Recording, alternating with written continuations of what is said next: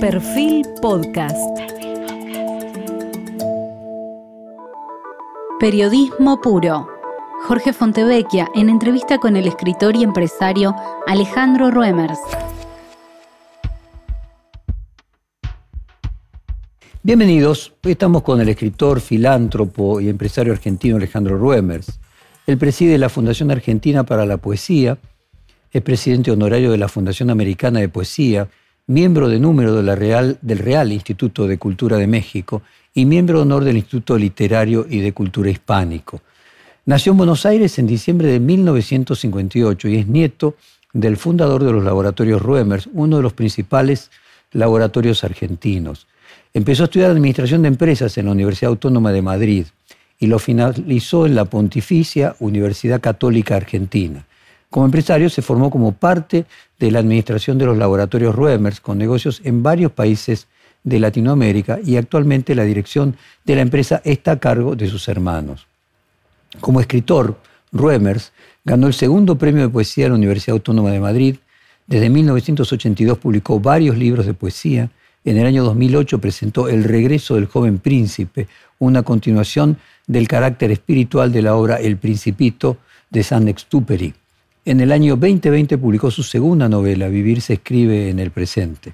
En la Feria del Libro de Buenos Aires, en el año 2022, presentó Morir lo necesario junto al escritor Mario Vargas Llosa, la escritora María Rosa Lojo y el poeta español Luis Alberto de Cuenca, un thriller policial que figuró entre los 10 libros más vendidos en su momento.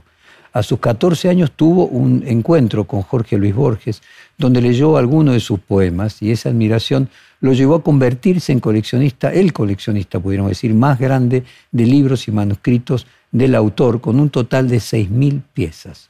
Es autor y productor de piezas teatrales también. En el año 2016 estrenó en el Teatro Broadway el musical Franciscus, escrito por él y dirigido por Flavio Mendoza.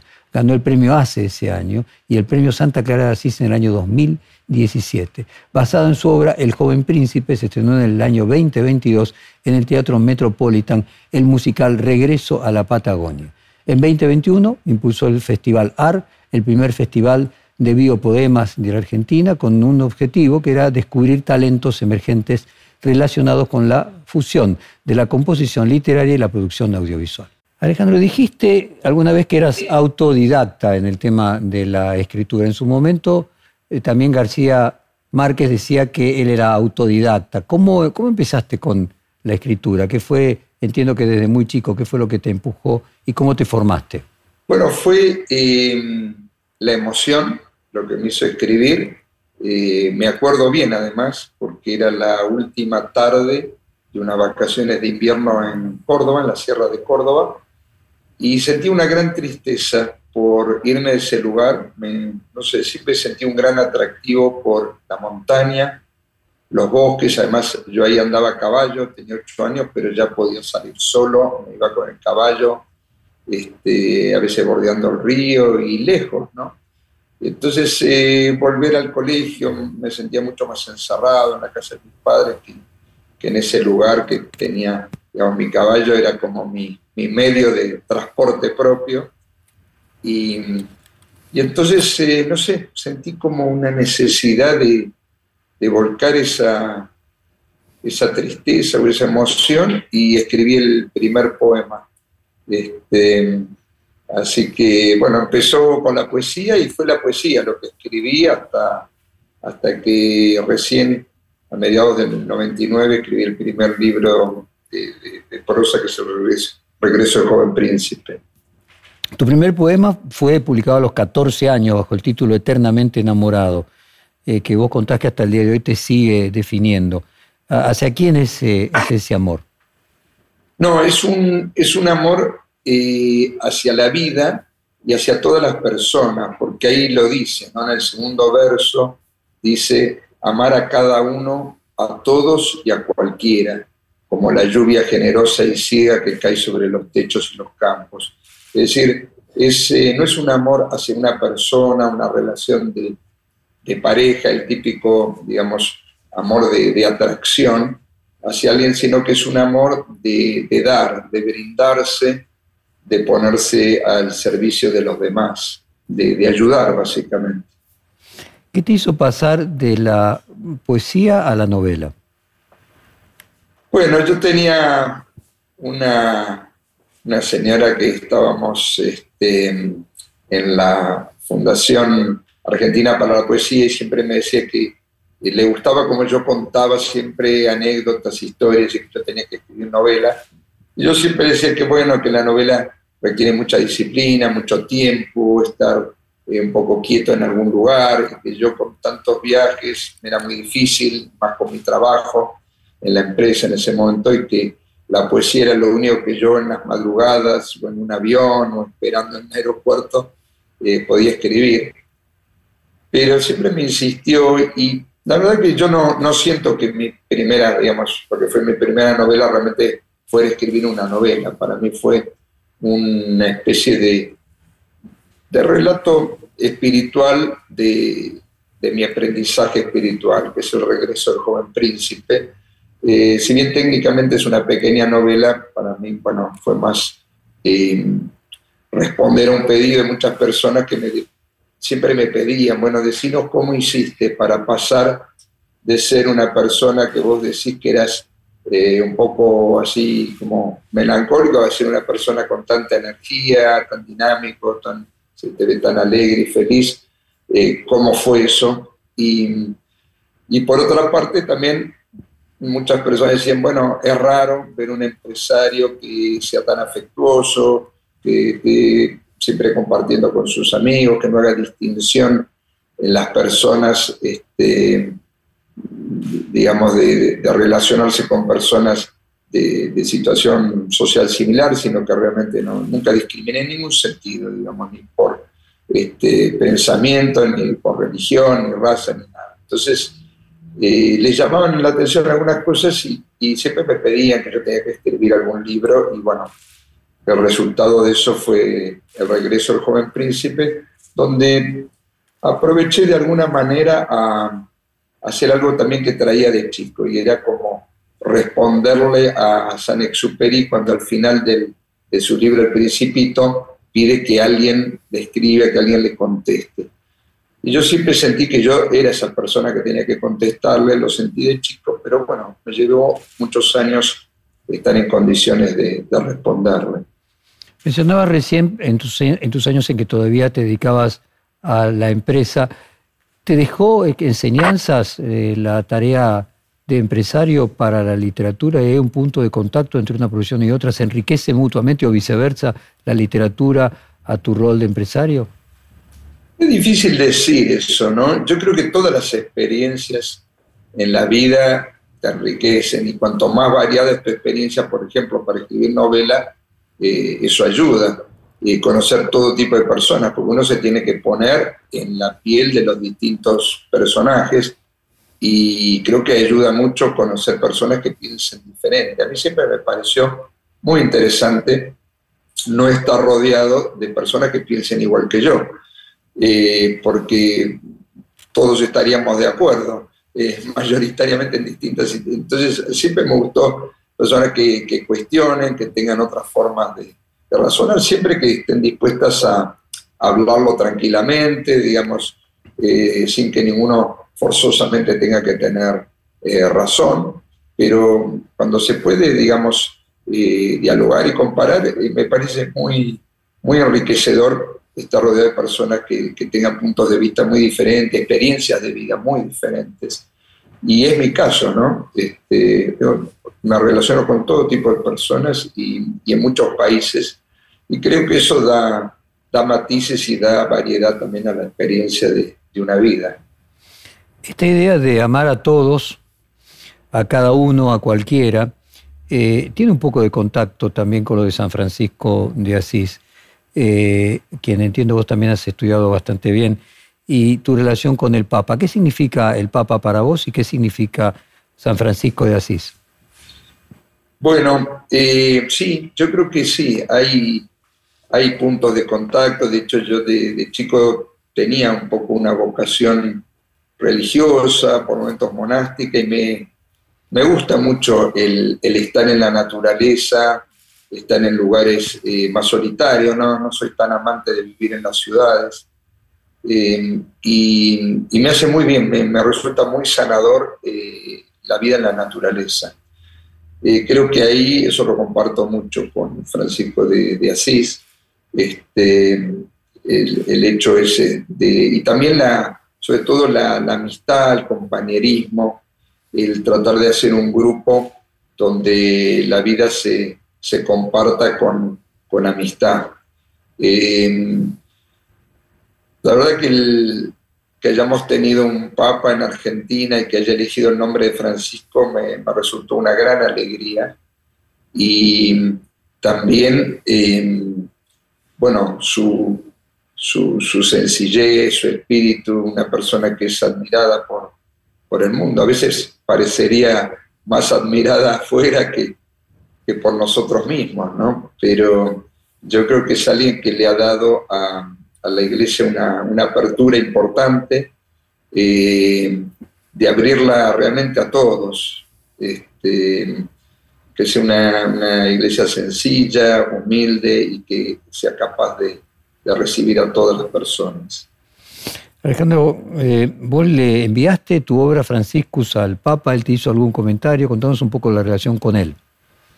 Bueno, nos hemos visto en distintas oportunidades, él tenía una relación eh, con mi padre y conmigo, eh, que era más epistolar, digamos, ¿no? Yo le, le mandaba este, algunos poemas o, sobre todo los libros de poemas que yo iba dedicando y como a él le gusta mucho la literatura, este, creo que él ha sido profesor incluso de literatura, y bueno, me, respondía y siempre muy amable y manuscrito, como hasta el día de hoy. Es una persona realmente muy, eh, muy cálida, ¿no? Por lo menos en esta relación conmigo y, yo, yo, le envié distintas cosas, sí, el musical eh, se lo envié también. Franciscus fue algo que yo hice incluso pensando en él también, en su visita a la Argentina, que la gente pudiera estar embuida en ese espíritu franciscano, un poco preparándose para, para su visita, que después hasta hoy todavía lamentablemente no se pudo concretar y esperemos que sí en algún futuro cercano. Eh, pero siempre fue digamos, fue muy amable en todos sus comentarios y de hecho me invitó a dar una charla en el Salón de los Sínodos en el Vaticano, este, hace unos años di una charla ahí, este, junto al padre Jorge Bender, también un franciscano que está haciendo una obra muy importante eh, en África.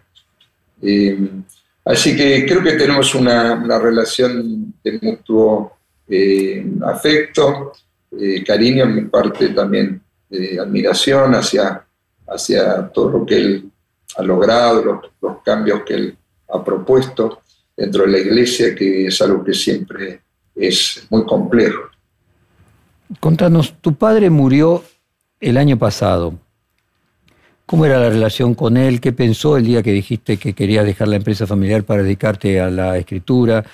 Eh, ¿Qué cómo fue su despedida, si te dejó algún mensaje eh, y algún legado. Mira, la relación con mi padre fue cambiando en el tiempo. Eh, de chico yo lo percibía como una persona muy, muy rígida, bueno, él, su origen alemán y también eh, un poco él estuvo en el colegio militar, este, hacían que, bueno, fuéramos un poco diferentes, porque yo era más atraído hacia lo artístico, lo filosófico. Eh, bueno, me, gustaba el piano, pero también este, todo lo que tuviera que ver eh, con el arte. Y, sin embargo, después eh, yo al final me decido a, estudiar administración de empresas, a entrar en la empresa familiar. Eso le dio a él una gran alegría. Y, y a partir de ahí empezamos a compartir el tema de la empresa, fue algo que, fue su, de alguna manera, el, hobby de su vida y que yo pude de alguna manera darle alegrías este, con, logrando hacer crecer el, negocio familiar. Y, después de a poco él también fue tomando contacto con esa otra parte mía y venía los, a los recitales poéticos, a las presentaciones, charlas que yo daba. Este, se hacía un tiempo para venir, incluso viajar a veces para asistir, como fue cuando tocó hablar en la, Universidad de Salamanca, que este, me distinguieron una eh, personalidad de la cultura, y entonces este, la verdad que compartí también esos momentos con él y sentí después un gran agradecimiento y mucha admiración de parte de él hacia mí todos los, últimos años de su vida. Este, lo hizo notar en todas las formas y, tuvimos una, yo creo que una muy, muy linda despedida eh, de muchos años con él, como que ambos estábamos muy, muy felices y en paz de, la relación que, tuvimos. Alejandro, vos no tuviste hijos, tampoco te casaste. ¿Sentí que te queda algo pendiente al respecto en ese sentido? No, la verdad que no. Este, por varios motivos. Eh, siempre decía que mis hijos son mis obras y pensaba justamente más que nada en las obras literarias. Eh, cada poema mío es como un hijo y cada libro de poemas, bueno, más, ¿no? Este, después también eh, empecé a tener sobrinos, eh, dos de ellos son ahijados míos, y muchos ahijados. Me parece que me transformé en una especie de padrino predilecto de, de muchos amigos, así que tengo, tengo muchos ahijados. Entonces, este, por un lado, viví rodeado de, chicos y también de gente de distintas edades, gente joven, lo cual es muy bueno porque uno, digamos, este, también en eso, ¿no? en la diversidad y la variedad de formas de pensar de distintas generaciones. y pienso que un poco, digamos, es más el, legado de una vida lo que me gustaría dejar que no un hijo, digamos, criado por mí, que, que, se me haría difícil por la cantidad de, de, cosas que me gusta emprender. Eh, Morir lo necesario es el título de tu última novela. Eh, ¿Qué significa el título? ¿Por qué lo necesario? ¿A qué alude? Porque em, tiene que ver con un poema que yo escribí y que eh, dice que si uno da todo de sí mismo en esta vida, en este mundo, la parte de uno que muere es muy poco, porque todo lo demás lo ha dejado acá. Lo ha dejado en sus obras o lo ha dejado en sus hijos, en su familia. Es decir, todo lo que uno brindó de sí mismo en todos los aspectos eh, va a permanecer. Y la parte que queda para morir es como lo mínimo indispensable. Y tiene que ver con eso, ¿no? Es decir, que es una, cuando uno muere después de haber dado mucho, eh, o de haberlo dado todo, eh, es una muerte pequeña porque queda muy, muy poco de uno este, para, para llegar hasta la tumba. Todo lo demás eh, se ha entregado y se ha dado en vida. En la presentación de, tu último libro hablaste sobre el bullying y las consecuencias que tiene en el tiempo para la persona que lo padeció. ¿Hay algo autorreferencial en esa cita? Algo hay, sí, algo hay. Yo todo el colegio secundario, unos años, no fue una cosa fuerte ni intensa, pero sí sentía un poco porque, digamos, se daban varias, varias cosas que lo hacían posible. Pues yo también entiendo, digamos, eh, me hacían un poquito diferente, ¿no? Este, por un lado, en mi casa no teníamos televisión, entonces a mí se me hacía difícil comentar de, programas, cosas que a veces hablaban mis compañeros y que habían visto el día anterior. Por otra parte, yo leía bastante, en esa época leía mucho y no era común que, que, mis compañeros leyeran ahí, con lo cual tampoco tenía con quién comentar todo eso, de poesía ni, de muchas cosas que yo leía.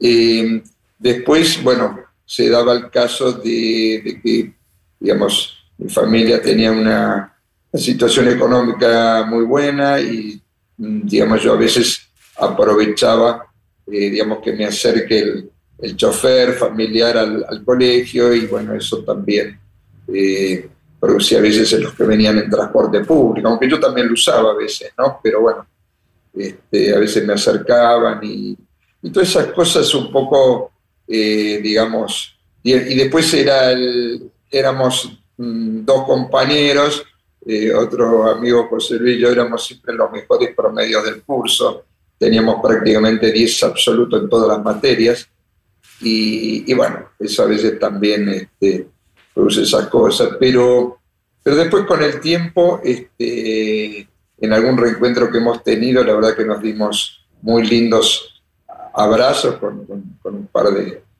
compañeros que, eran los que a veces me, hacían algunas bromas así y, pudimos cerrar eso también muy bien, con, con mutuo entendimiento y, fue, fue muy lindo, fue muy emotivo y muy bueno. No sé si recordás aquella frase que se dice mucho en Estados Unidos, cuidado con los nerds que van a ser tu jefe. sí, algo de eso, algo de eso Decime, eh, ¿toda tu escritura es autorreferencial? Eh, no toda, eh, pero hasta ahora digamos, eh, te diría que mayoritariamente sí. Y salvo eh, las dos últimas novelas donde en una simplemente conté una historia que vino a mi cabeza así al despertarme y, bueno, no es algo propio, aunque yo después al escribirla mejor algo habría agregado, pero en realidad es una historia que simplemente vino y que no, no, no la pensé y después en la última novela, en Morir lo Necesario, eh, partí de, hechos reales, pero mm, ocurridos a, a una amigo, persona cercana, y que no, no son cosas que me ocurrieron a mí, y tomé también algo del periódico ahí. Este, por lo cual, digamos, eh, tampoco es concretamente personal, pero sí, digamos, hechos eh, cercanos en cuanto a los poemas en general, tienen, tienen mucho que ver, sí, con alguna emoción, algo que me ocurrió y que de alguna manera lo guardé para escribirlo en algún momento. ¿Qué te pasó o qué pensás cuando hace unos años el presidente de la Sociedad Argentina de Escritores eh, sugirió proponerte para Premio Nobel de Literatura? Bueno, me pareció eh, lindo, interesante que él, que valore mi, mi escritura. De hecho, digamos, yo soy un caso un poco atípico porque fui distinguido por la Sociedad Argentina de Escritores en dos géneros diferentes. Recibí, digamos, la distinción por un libro de poemas y también por, eh, una novela.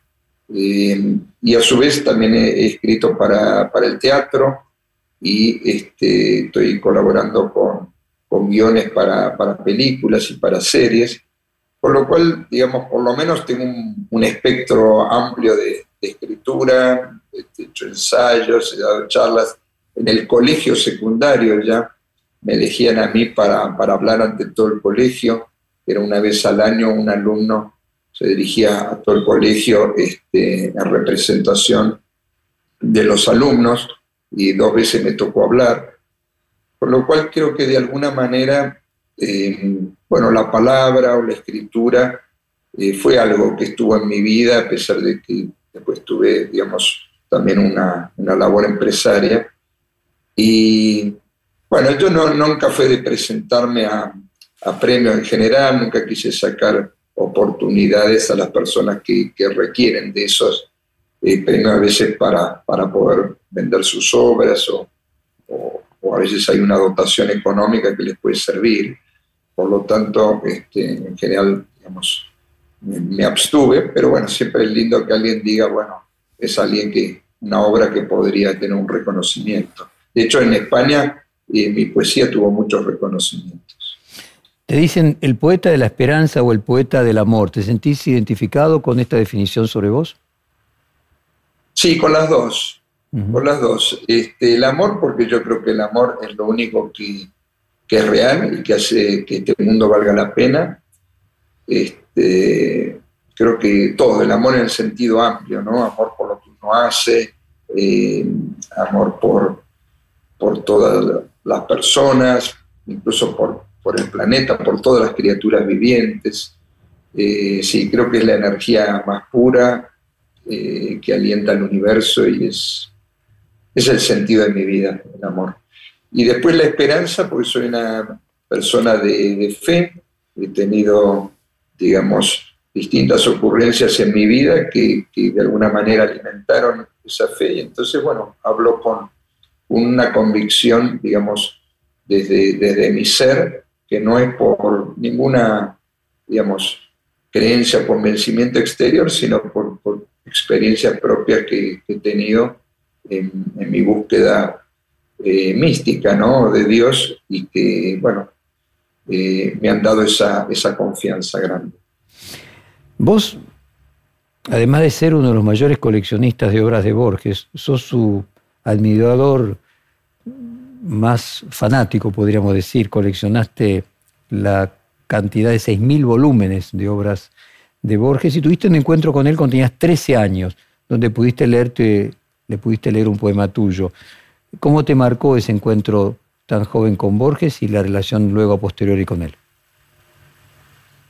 Mira, eh, para serte franco, digamos, yo cuando me encontré con él, eh, efectivamente a los 13 años fue, nos compartimos una tarde en su casa y yo prácticamente no conocía nada de la obra de Borges, así que este, fue nada más que por el nombre de él, un amigo me lo ofreció y bueno, era como un ser reverencial dentro de la literatura y bueno, me pareció interesante conocerlo. Llevé algunas cosas escritas por mí que yo tenía ya en esa época, eh, se las leí, y lo curioso fue que él, a partir de lo que yo leía, él lo asociaba con distintas eh, cosas literarias y se ponía de golpe a recitar poemas, algunos en inglés, varios en inglés, que yo no, a pesar de hablar un poco inglés, pero no, no para seguir, digamos, este, ese tipo de poemas. Eh, alguna otra cosa en castellano, pero me quedó como una sensación agradable de que, de que pude compartir lo que yo escribía, que él me alentó a continuar. De alguna manera también sentí eh, la pasión de él por la literatura, eh, que hizo su vida de eso, y sentí cuánta, cuánta belleza se puede crear con, las palabras, me, entusiasmó, digamos, a, poder seguir escribiendo. Este, pero bueno, no, no, mucho más que eso, porque no, no, yo no, podía entablar ninguna conversación muy profunda, digamos, ni sobre literatura, ni sobre la obra de él. Después, con el tiempo, eh, yo no diría que soy el admirador más ferviente de Borges, hay mucha gente que lo conoce mucho mejor, ha estudiado su obra mucho mejor que yo, que, la conozco eh, un poco nada más. Lo que sí, eh, por lo poco que conozco y lo que he escuchado, sí me he llegado a comprender y estoy convencido de que es uno de los escritores más importantes de toda la literatura universal y en especial de la literatura en lengua castellana. Es uno de los argentinos más notables, sin duda. Y me daba pena, digamos, por un lado, que sus escritos originales eh, se fueran del país eh, y quedaran todos en, eh, digamos, o en manos privadas en el exterior, a veces en alguna universidad donde tal vez se pueda consultar, pero muchas veces no, como que se perdía el rastro de eso. Y yo tenía muchas ganas de que la Argentina hiciera realmente un homenaje, un reconocimiento a, alguien tan trascendente. Yo creo que pasarán los siglos, se olvidarán de, muchas otras personalidades que nosotros hoy nos parecen relevantes en la Argentina y sin embargo probablemente Borges cada vez eh, sea más recordado y sea uno de los, argentinos más notables en la historia. Por eso me parecía que no se le había rendido el justo homenaje en Argentina eh, con un museo que fuera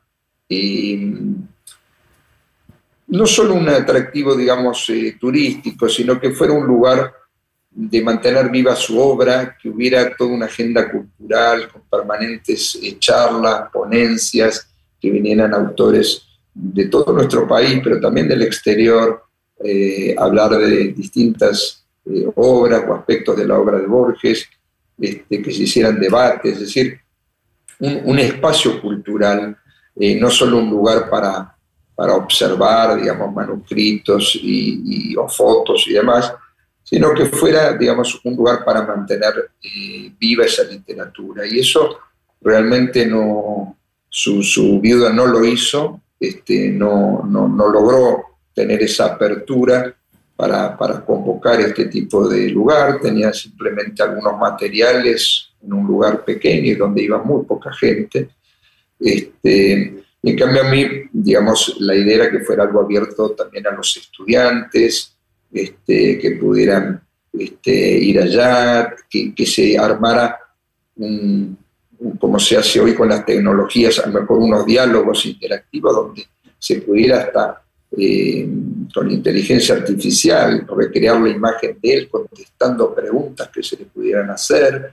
Si tenemos muchas ideas de cosas que se podían hacer, la idea era encontrar un espacio físico. Eh, yo siempre entendí que tenía que ser o el gobierno de la ciudad o el gobierno nacional que tenía que poner a disposición ese espacio físico si yo bueno, donaba eh, todo el material, digamos, que fui coleccionando. Y, bueno, eh, en este momento, digamos, eh, se están realizando tareas para condicionar lo que era la antigua Biblioteca Nacional, que es donde Borges estuvo, no sé, creo que fueron 17 años o algo así, este, mucho tiempo en ese lugar, con lo cual, de alguna manera, su, su espíritu habita por ahí, está por ahí, este, preparar para que allí se pueda mejor eh, armar algo que sea realmente atractivo, que sea una muestra viva, que, que, lo tenga presente a Borges, no como, como letra muerta, sino este, algo actual donde se pueda, digamos, interactuar de alguna manera. A ver, el viejo edificio de la Biblioteca Nacional de la calle México se estaba restaurando para este fin eh, y va avanzado. Ahora, cuando el presidente Alberto Fernández asumió eh, la presidencia, vos quisiste donar al Estado la colección privada que tenés, estos 6.000 volúmenes que, mencionabas y, manuscritos eh, para crear el Museo Borges. Pero en aquel momento María Conama se opuso, incluso dijo que algunos materiales podían haber sido adquiridos de manera no legal. Ahora que ella ya no está, ¿tenés expectativa de que esto finalmente se concrete? ¿Y a qué atribuís la actitud de ella en su momento? No, no, la actitud de ella no, no impedía absolutamente nada porque era eh, absolutamente incorrecto lo que ella dijo. De hecho, yo le ofrecí que si ella había algo que yo tuviera que ella pensaba eh, que le correspondía o le pertenecía, que me lo dijera y nunca llamó ni hubo nadie que se presentara a reclamar nada. Este, creo que fue esas cosas a veces que hay un poco de, celo de, no ser protagonista, pero yo le ofrecí a ella todas las posibilidades. De hecho, tuvimos una cena la noche antes de que yo hiciera ese ofrecimiento, yo se lo comenté, lo que pensaba hacer, la invité a que me acompañe, la invité a que ella fuera, digamos, si se hiciera un museo, que ella fuera la presidenta honoraria, en fin, le di todas las posibilidades de, de participación posibles. Y ella lo que me dijo, que ella no confiaba en Argentina, eh, que generalmente las cosas o se perdían o se robaban en Argentina y que ella quería dejar lo que ella tuviera a este, una universidad en Estados Unidos y a otra universidad en el Japón.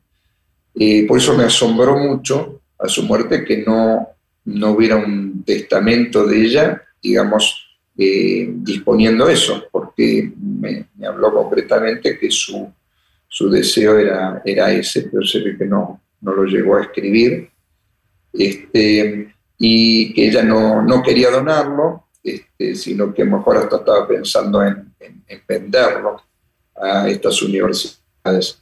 Eh, así que, bueno, por eso yo me, me presenté, pero digamos, yo soy dueño legítimo de todo lo que tengo y fue adquirido y podía donarlo perfectamente, ella no, de ninguna manera podía oponerse a nada.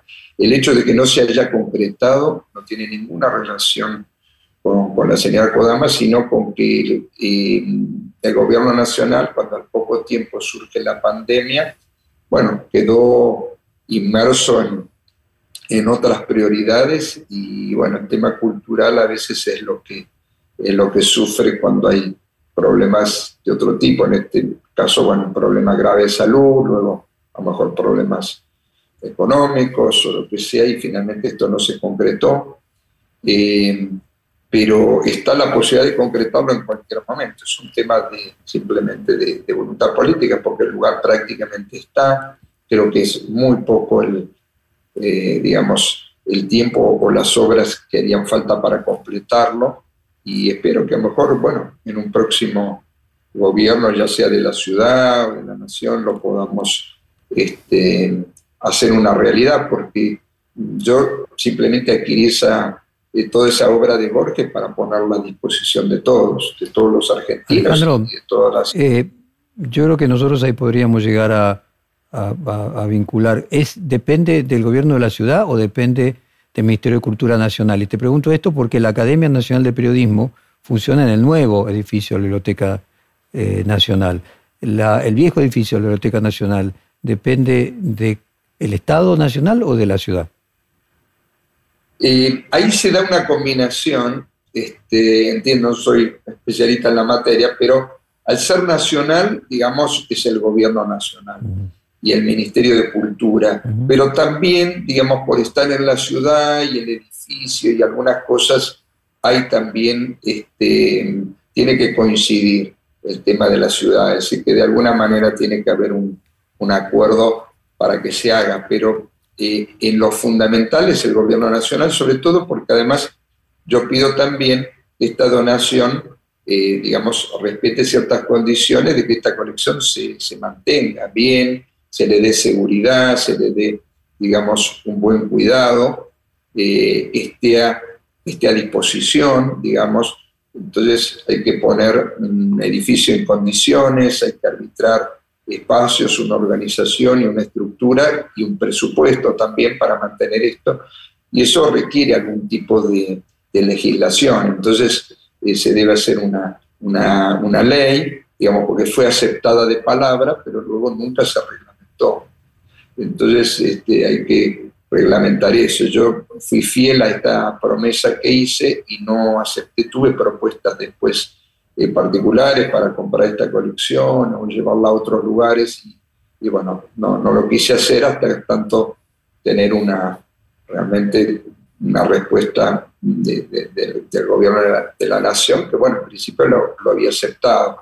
Y más recientemente, después este, me llevaron a ver las instalaciones y la verdad que sí, no es tanto lo que falta para poder organizar ese espacio, así que yo creo que sí el próximo ministro de, Cultura quiere hacerlo y hay un apoyo, digamos, del gobierno de la ciudad, de la nación, se, se va a poder hacer.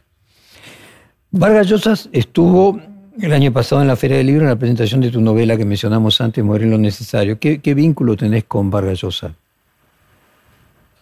Bueno, hoy una, creo que una linda amistad, ¿no? una calidad de amistad. La, la primera relación surgió con una propuesta de él de unirme a, su fundación en calidad de asesor, eh, básicamente más vinculado con, lo empresario, lo económico.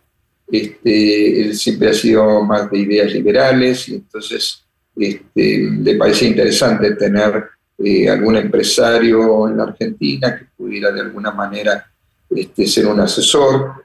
Después, al conocerme más, eh, claro, fue tomando más conciencia de toda mi, vocación cultural este, y literaria y se empezó a interesar un poquito más y bueno, realmente creo que le ha gustado, digamos, mis escritos y, ha tenido la, amabilidad de, venir a acompañarme a la presentación de la novela, también en España, este, y, bueno, su, tanto su fundación, que ahora la Cátedra Vargas Llosa, se ha unido de alguna manera con la, este, la Fundación para la Libertad, y entonces este, ellos siempre me han dado un espacio eh, para que yo pudiera hablar o presentar este, mis libros.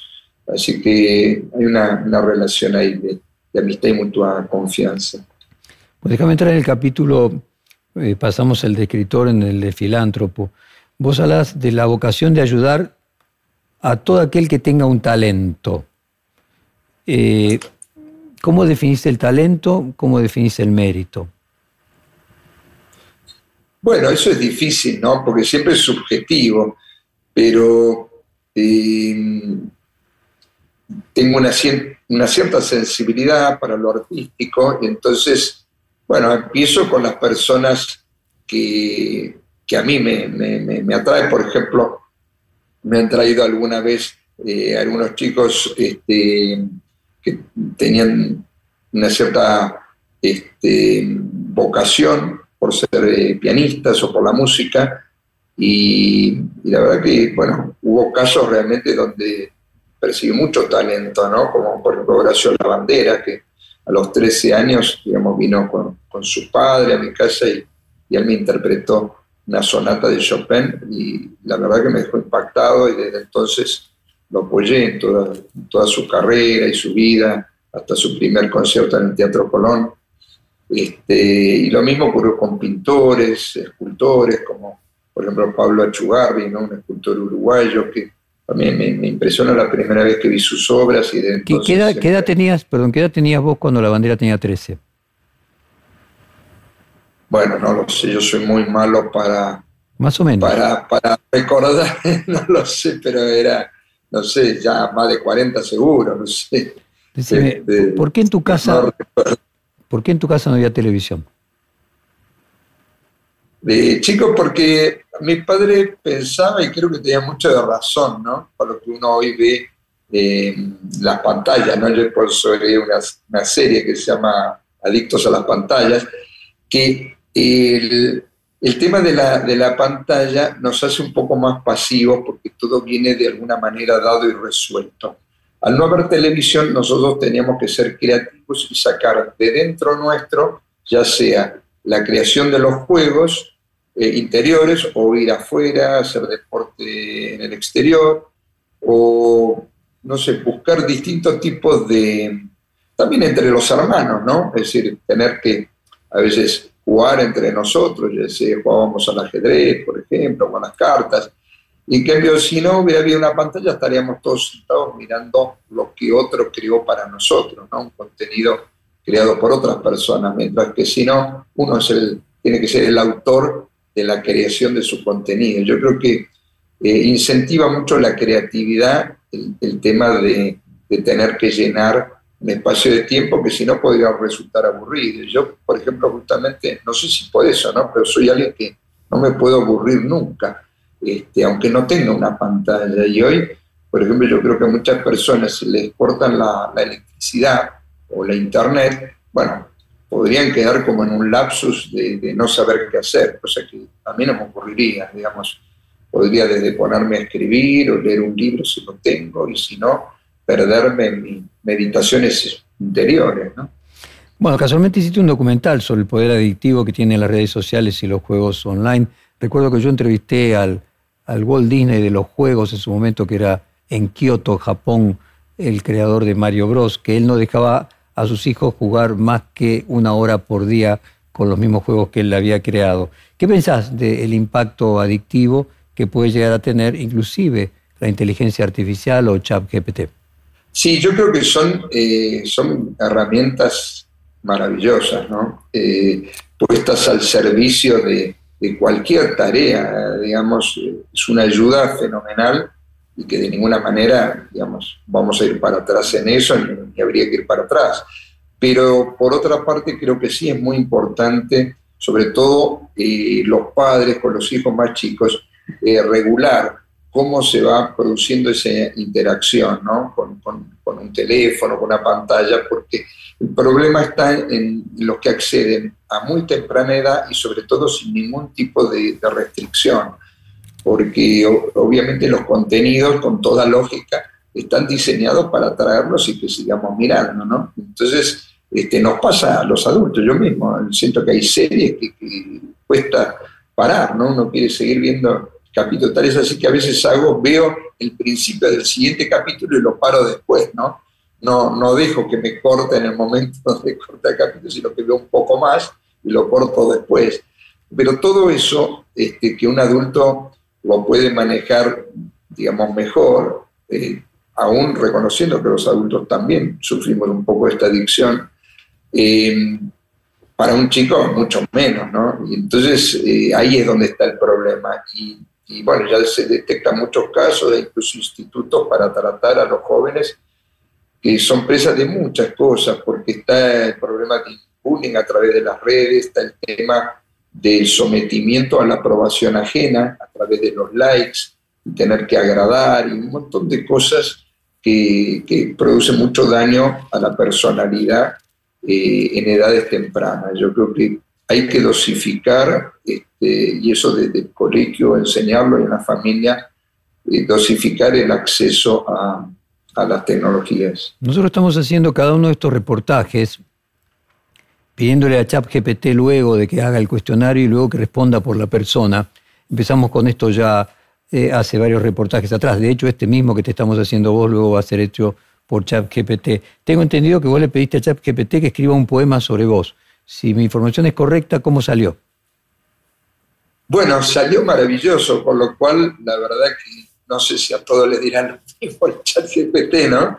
Queda bien con todos, pero la verdad que a mí me encantó el poema que me escribió. De hecho, me escribió dos en inglés, eh, porque es un, un amigo que se lo pidió. En el primero lo condicionó un poco porque dijo que le escribiera un poema a su querido amigo y poeta, etcétera, y dio mi nombre. Pero después simplemente le dijo, yo dije, no, pero ahí lo condicionaste, pedíle nada más que le dedico un poema a Alejandro Ramas. Entonces se lo dijo nada más así. Y la verdad que me encantó, me, me gustó muchísimo. El poema denota que tiene mucho acceso a información de la persona porque sabía de, mi escritura, este, de los contenidos de mi escritura, sabía de mi labor filantrópica, de un montón de cosas que, surgen en ese poema. Y además era un poema que denotaba gratitud, lo cual es, increíble, ¿no? Pero... Este, bueno, vas a leer ahora tu, tu, reportaje. Ahora vas a leer tu reportaje. ¿Qué dice ChatGPT que contestarías vos a las preguntas que el propio ChatGPT hace? Para concluir el tema de filántropo, en 2021, una disertación del Vaticano, dijiste que apadrinabas a 100 chicos y donabas lo que necesitaran para sostener el espacio del padre Jorge Bender. ¿Qué tipo de obras te gusta ayudar? ¿Qué eh, condición en particular tienen que tener esos chicos? Y vuelvo a preguntarte por el mérito. Me respondiste por el talento, pero no por el mérito. Eh, mira, yo me parece que no soy nadie para para jugar a otro ni jugar méritos ajenos. Por eso cuando ayudo, eh, no tengo en cuenta el mérito, sino que lo que analizo es si esa ayuda, a mi entender, le va a producir un bien a esa persona. Y no me pongo a hurgar en el pasado, si esa persona lo merece, no lo merece, si es buena o mala persona, porque no, no me parece que nosotros eh, tengamos que jugarnos unos a otros. Lo que tenemos que hacer es ayudarnos unos a otros. Este, entonces, eh, por eso no te contesté lo del mérito, porque realmente no, no es algo que yo normalmente tengo en cuenta. Y para las ayudas, eh, generalmente cuando me llega el pedido, trato de responder de alguna manera. Eh, obviamente, los pedidos son muchísimos y no se puede responder 100% en todo, pero de alguna manera creo que prácticamente, por lo menos en el noventa y tanto por ciento de los casos, este, de alguna manera contribuyo, ya siendo eh, poniéndolos en contacto con otras personas que también puedan ayudar, dándoles ideas, este, no sé, eh, de un montón de formas, eh, no solo, digamos, económicamente, sino también a veces este, con otro tipo de ayudas. Y, y ayudo mucho en fundaciones que están como la UNICEF, por ejemplo, con temas de chicos o, a veces las obras este, de algunos franciscanos, como el padre Bender, hay otro eh, sacerdote, este, el padre Doñoro, que ayuda en el Amazonas eh, peruano, también a chicos que él rescata de, mafias que trafican con, órganos y, o chicos que están en condiciones, digamos, eh, de moribundo porque no los pueden curar o no los pueden sostener las familias y, ha creado un hogar muy lindo ahí, el hogar Nazaret. Y, bueno, muchísimo, realmente es inconmensurable la cantidad de lugares, pero simplemente donde yo siento que puedo ayudar, ayudar lo hago. Este, ayer, por ejemplo, una monja me pedía, no sé si recuerdo si era en Bolivia, creo, eh, tiene un hogar donde van personas mayores enfermas de cáncer y, ya no tienen familiares o que las familias no los pueden cuidar. Y bueno, hizo una ayuda ahí. Este, a veces para operaciones, de, operaciones delicadas que se tienen que hacer en otros países o que las familias no pueden postear o que la obra social no, no postea. Eh, no sé, realmente no, no, no tengo ningún parámetro así, decir, bueno, ayudo en este tipo de cosas. Es lo que en el momento sienta mm, que puedo contribuir, que puedo hacer un bien y no, no juzgo demasiado. Así que podría alguna vez ocurrir que a lo mejor ayude a personas que a lo mejor, eh, no sé, tengan antecedentes no muy buenos o a lo mejor la ayuda mía no fue a dar exactamente a lo que me habían dicho. Y puede ocurrir, pero este, en general, creo que ha sido bien usado, yo me siento bien, y porque yo me siento bien por el hecho de, haber podido ayudar. ¿Cómo es tu relación con tus hermanos? ¿Cómo hiciste con las acciones de tus empresas? Contanos, ponernos un poco en contexto de tu vida empresaria.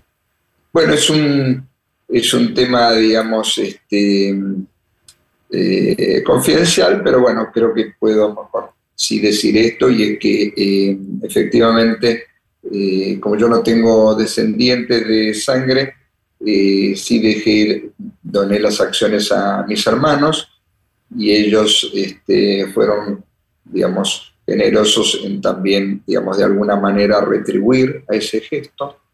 Eh, y sin embargo, bueno, yo sí mantuve el usufructo sobre, digamos, las empresas del, del grupo que están en toda Latinoamérica eh, y también la, la, decisión, es como que los tres hermanos tenemos la decisión sobre el grupo empresario, es decir, no es que no me desvinculé absolutamente de la actividad, sino que a través del, del trust eh, fijamos los, los, lineamientos de un poquito de futuros de, del grupo empresario. ¿Cómo es tu relación con Argentina? Con Argentina, con la cultura argentina, con la política argentina, con la economía argentina? Con el futuro de la Argentina? ¿Cuánto tiempo pasas acá?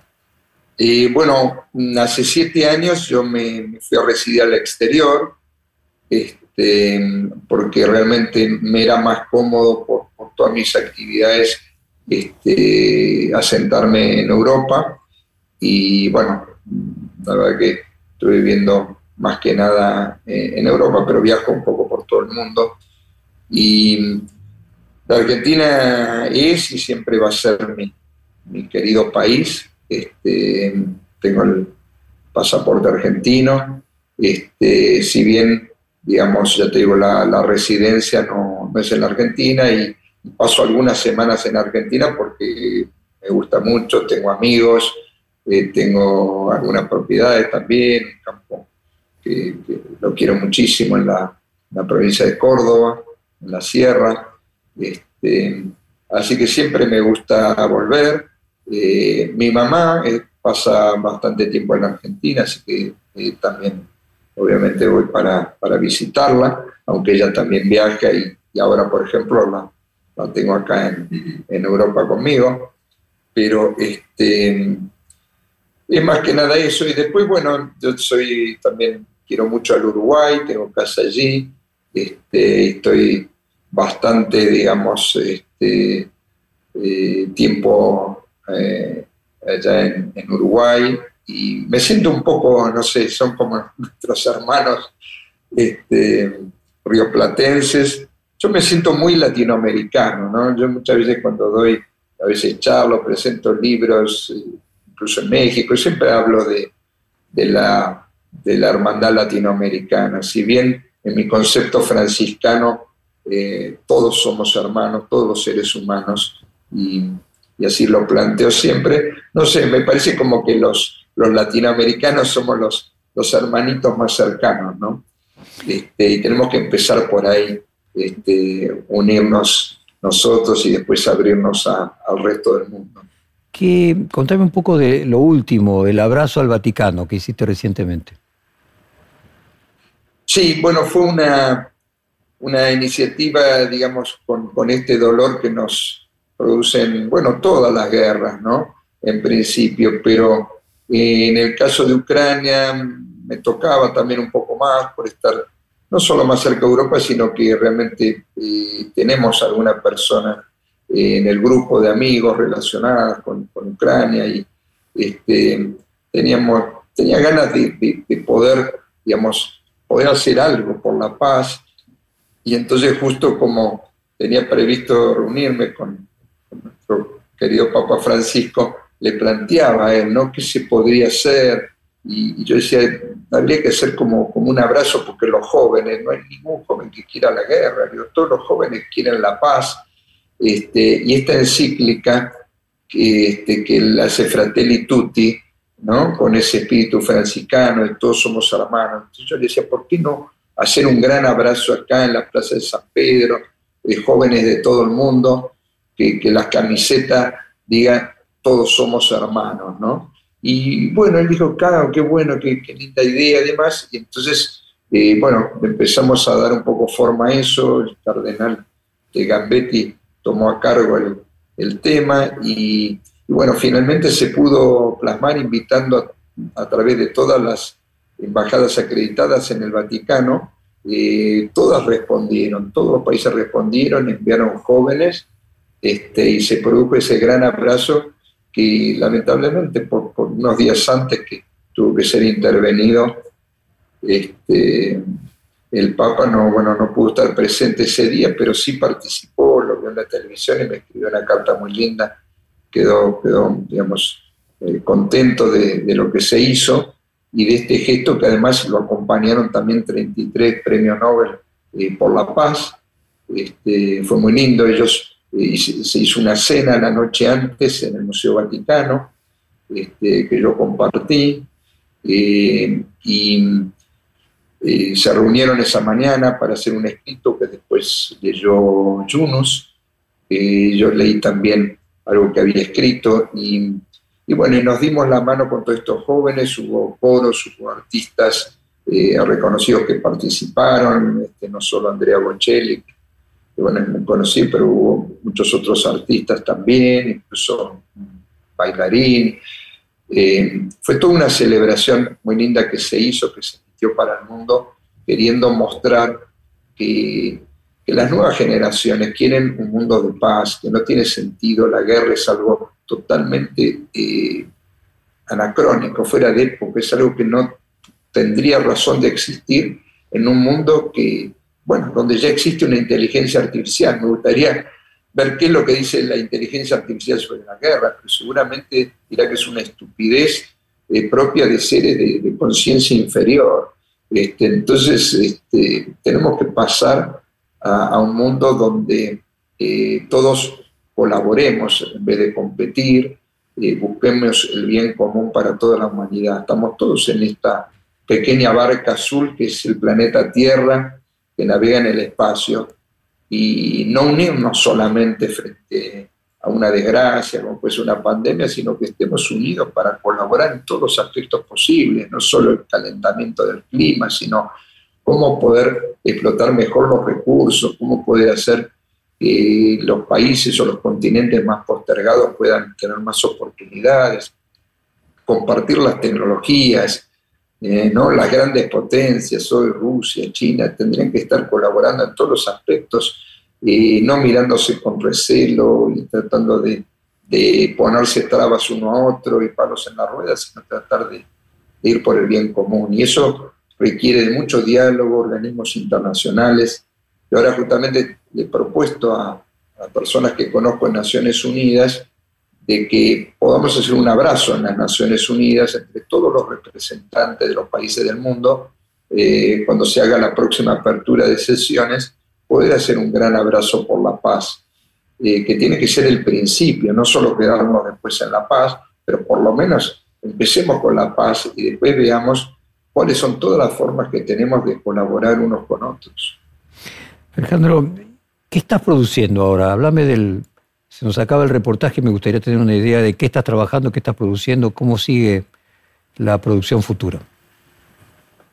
Bueno, en este momento estoy tratando de terminar una, novela eh, que está basada también en hechos reales y que de alguna manera me permite a mí este, volcar un poco toda la, digamos, eh, un poco conocimiento de la historia de Europa. Yo viajé mucho por Europa, y sobre su historia y también un poco mi amor por la música. Entonces traté de, reunir todo eso, pero también con un trasfondo de una trama policial que, tomé justamente de, las noticias.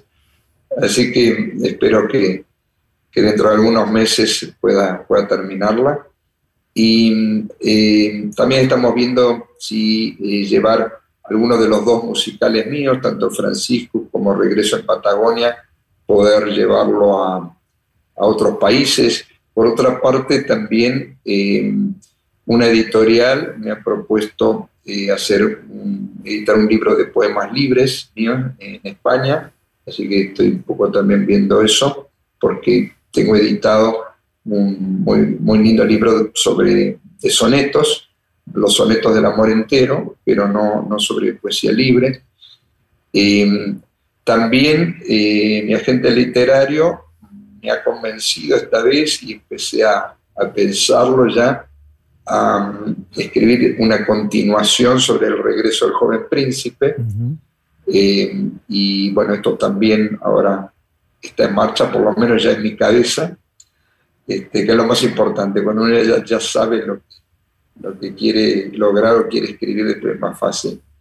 Este, y, y, bueno, y después llevar a lo mejor este tema del abrazo a otros lugares no lo sé, y creo que la Fundación Fratelli Tutti, creada por el Papa Francisco, digamos que es la que organizó y coordinó este abrazo en la Plaza San Pedro, eh, un poco tomando también el abrazo que yo ya había hecho en Asís, cuando me otorgaron el, premio San Francisco de Asís.